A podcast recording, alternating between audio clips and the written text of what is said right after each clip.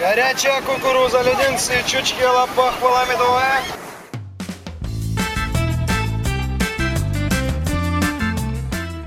Привет, дорогие слушатели! У микрофона Катерина Некреча, и это подкаст «Крымский разговор». Как всегда, в этом подкасте мы рассматриваем главные новости Крыма за последние дни.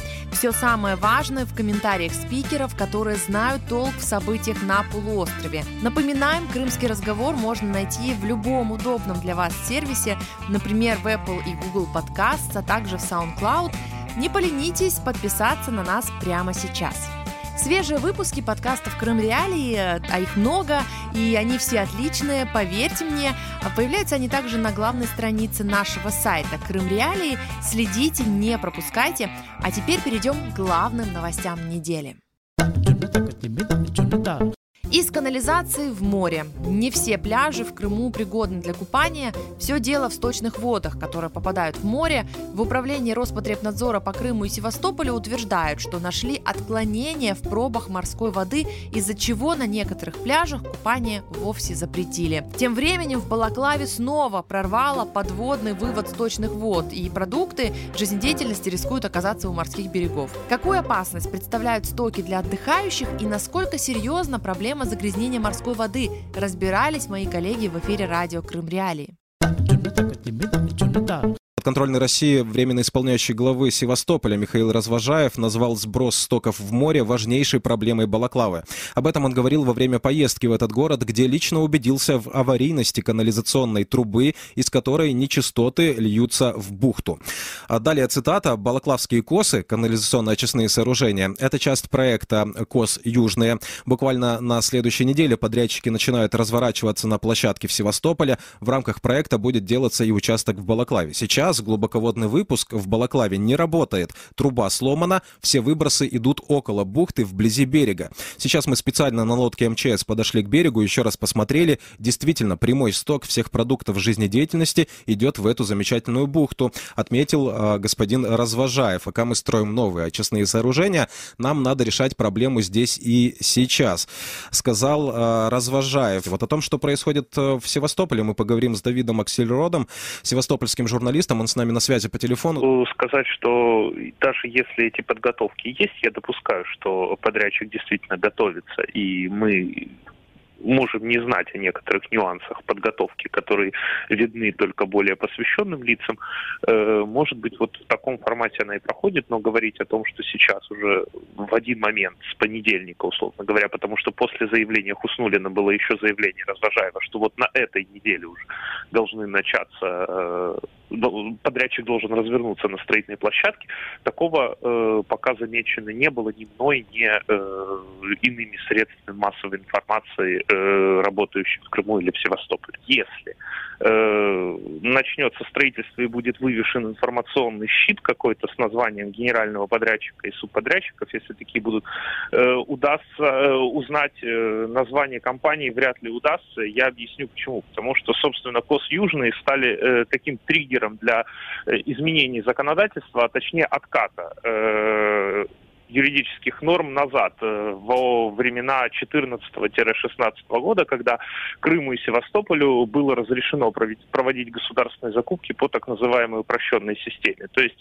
э, на сегодняшний день, э, после того, как пять раз правительство Севастополя оставалось ни с чем в результате объявления государственного тендера, Государственная Дума России приняла закон достаточно быстро, оперативно, в трех чтениях заседаниях он был проголосован, э, где э, разрешила э, Крыму и Севастополю, правительством Крыма и Севастополя выбирать подрядчика самостоятельно, без учета правила конкурсных процедур, где, условно говоря, подрядчик, предложивший меньшую цену за аналогичный проект, который выставлен на закупках автоматически, должен был признаваться победителем, если э, он э, не э, соответствует там некоторым негативным критериям, кто находится в реестре недобросовестных подрядчиков, и там еще несколько пунктов, но они достаточно незначительные и не характерные для абсолютной массы тендеров.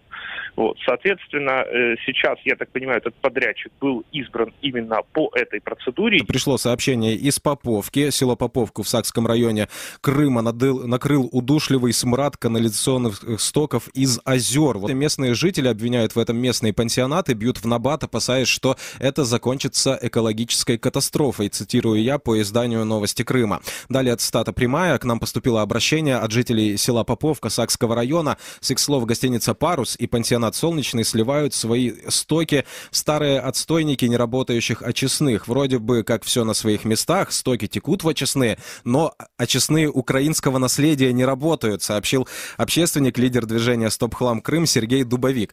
А, пишет э, издание «Новости Крыма», что ситуация достигла апогея в тот момент, когда отстойники переполнились и фекалии потекли в расположенное по соседству озеро. Далее еще одна цитата от представителя «Стоп Хлам Крым». «Дышать зловонием от, канализа... Э, от канализации дело не из приятных, и кроме того опасно для здоровья. На место происшествия были приглашены сотрудники Министерства экологии и полиции. Факт нарушения природоохранного законодательства зафиксирован, но жители переживают, что дело может э, затянуться. С нами на связи Федор Лапий, доцент кафедры детских инфекционных болезней и детской иммунологии Национальной медицинской академии последипломного образования имени Шупика. Є інфекції, які передаються фекально-оральним шляхом. Це можуть бути вірусні, бактеріальні. І люди, звичайно, користуються туалетами. Коли неочищені води, які йдуть з каналізації, потрапляють в зовнішнє середовище, там, де перебувають інші люди, це є шлях для поширення бактерій, вірусів, які будуть викликати захворювання. В принципі, тут досить таки старий вивчений момент, який стосується. Як ми можемо захворіти, перебуваючи на відпочинку, чи існують якісь рекомендації, як убезпечити себе від таких хвороб? Ну не їхати відпочивати там, де порушена очистка стічних вод, не купатися. Якщо вже так вам кортить їхати відпочивати або купатися, не забувати про те, що потрібно тоді мити руки, потрібно мити руки, особливо перед тим як ви вживаєте їжу. Ну але знову ж таки, так чи інакше, коли ми купаємося, нам хочеться пірнути, нам хочеться поплавати під водою, і вода може потрапляти зі збутником всередину вашого організму. Снести дома, построить трассу. Жители сел Заречная и Перевальная, это все в Симферопольском районе Крыма, готовы выходить на акции протеста против строительства объездной дороги с юго-востока Симферополя. Дело в том, что трасса, по предварительным данным, будет проходить по центру села, а также неподалеку от Аянского водохранилища.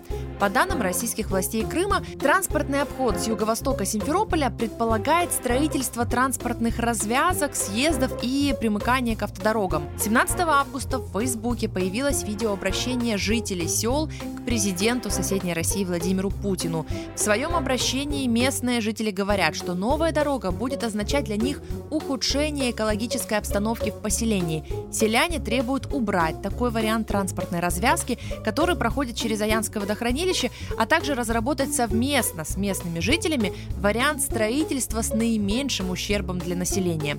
При этом селяне говорят, что люди напуганы. Активисты с трудом сдерживают горячие головы, которые уже сейчас готовы выводить трактора и грузовики, чтобы блокировать дорогу на Алушту и Ялту. О проблемах вокруг новой объездной дороги для Симферополя говорили мои коллеги в эфире радио Крым Реалии с местными жителями. Давайте послушаем. С нами на прямой телефонной связи Наталья, жительница села Заречная одна из участниц инициативной группы, которая записала это видеообращение. Информации и, э, конкретно от властей мы еще никакой не получили, но э, представитель инициативной группы уже сегодня заявил, что э, вариант как раз одобрен тот, который проходит через центр Заречного и по Аянскому водохранилищу. Поскольку у нас сейчас э, очень напряженная, практически критическая ситуация в Крыму с водой, это водохранилище единственное, которое вот в этой зиме, оно с источниками, оно чистое, питьевое и практически полное. Если по нему рядом, в 50 метрах, пройдет скоростная дорога, это неизвестно, как отразится. Власти почему-то это упорно не хотят не видеть, не слышать и не рассматривать другие варианты. В начале, э, в прошлом году, эта история началась в ноябре прошлого года, когда внезапно по селу начали ходить геодезисты и какие-то люди, которые начали говорить, вас сейчас всех несут, все, мы у вас выкупаем дома за бесценок. А, Сергей Валерьевич сказал, жители, не волнуйтесь, это аферисты, это все фейк, никакой дороги у вас проходить не будет. А потом он выступил в декабре, когда волнения народа усилились, он выступил в декабре по телевидению и сказал, жители села Заречного, не переживайте, спите спокойно. Это такой бред проводить дорогу через центр Заречного. Все, все жители успокоились, думают, ну вот красиво все разложили нам, это же из официальных источников все. До вчерашнего практически дня мы не знали, у нас не было никакой информации. Вчера оказывается, что уже целая группа значит, и министра транспорта, там и Александр Дионис Самсонович, э, глава Симферопольского района и другие, я не знаю, всех там лиц, целым автобусом проехали по этому месту и сказали, что они уже выбрали коридор. Мы, естественно, узнаем на местности, что это за коридор, то есть это мимо Янского водохранилища, через центр Заречного, сносится вся инфраструктура Заречного. А, очень много домов попадает, попадает под снос, хотя по их планам, которые карты они нам выкладывали, там практически нет домов. Я не знаю, что у них за карта такая, там практически нет домов. У нас очень густонаселенный а, село очень густонаселенное, а остальные, все, которые здесь останутся, мы вообще будем зажаты между двумя трассами и пятью мостами. Еще пять мостов нам здесь по селу хотят поставить. Была информация, что можно это все безболезненно провести по полигону. Ангарский полигон, он находится в селе Заречном, или по краю полигона. Александр Дионис Самсонович говорил, что очень хорошо проходит по краю полигона, они там ходили, что-то там вымеряли, сказали, все подходит. Они отправили 3 марта за подписью Аксенова письмо в Министерство обороны и сказали, через месяц будем ждать ответ. Ответа мы до сих пор не видели, хотя прошла информация, ответ был положительный, но нам ничего не довели. В конце февраля министерству пришлось встретиться с садоводами из товарищества «Родничок» в Заречном. И местные жители, в частности, э, члены этого садового товарищества «Родничок», они высказывали опасения тем, что вот эта трасса Э, в обход Симферополя может ухудшить качество жизни. И вот что тогда заявили в подконтрольном России Министерстве транспорта Крыма. Приводим фрагмент из сообщения на сайте ведомства. Акционерное общество «Институт стройпроект» сейчас ведет эту подготовку, предлагая разные варианты. Каждый из них будет тщательно проанализирован с точки зрения экономического обоснования, экологических и технических норм с четким соблюдением правил размещения объекта, соответствующих земельному законодательству. Представители властей разного уровня уже неоднократно встречались с местными жителями и разъясняли нормы законодательства. Поток транспорта, который движется именно на южный берег Крыма, это 20-25 тысяч автомобилей в сутки в сезон. С учетом ввода в эксплуатацию трассы Таврида вида в 2020 году данный поток будет только увеличиваться. Я отмечу, что перед эфиром мы связались с Светланой, э, со Светланой Сорокиной, это председатель садового товарищества «Родничок» в Симферопольском районе. Мы попросили ее ну, вот, сообщить, изменилась ли как-то ситуация.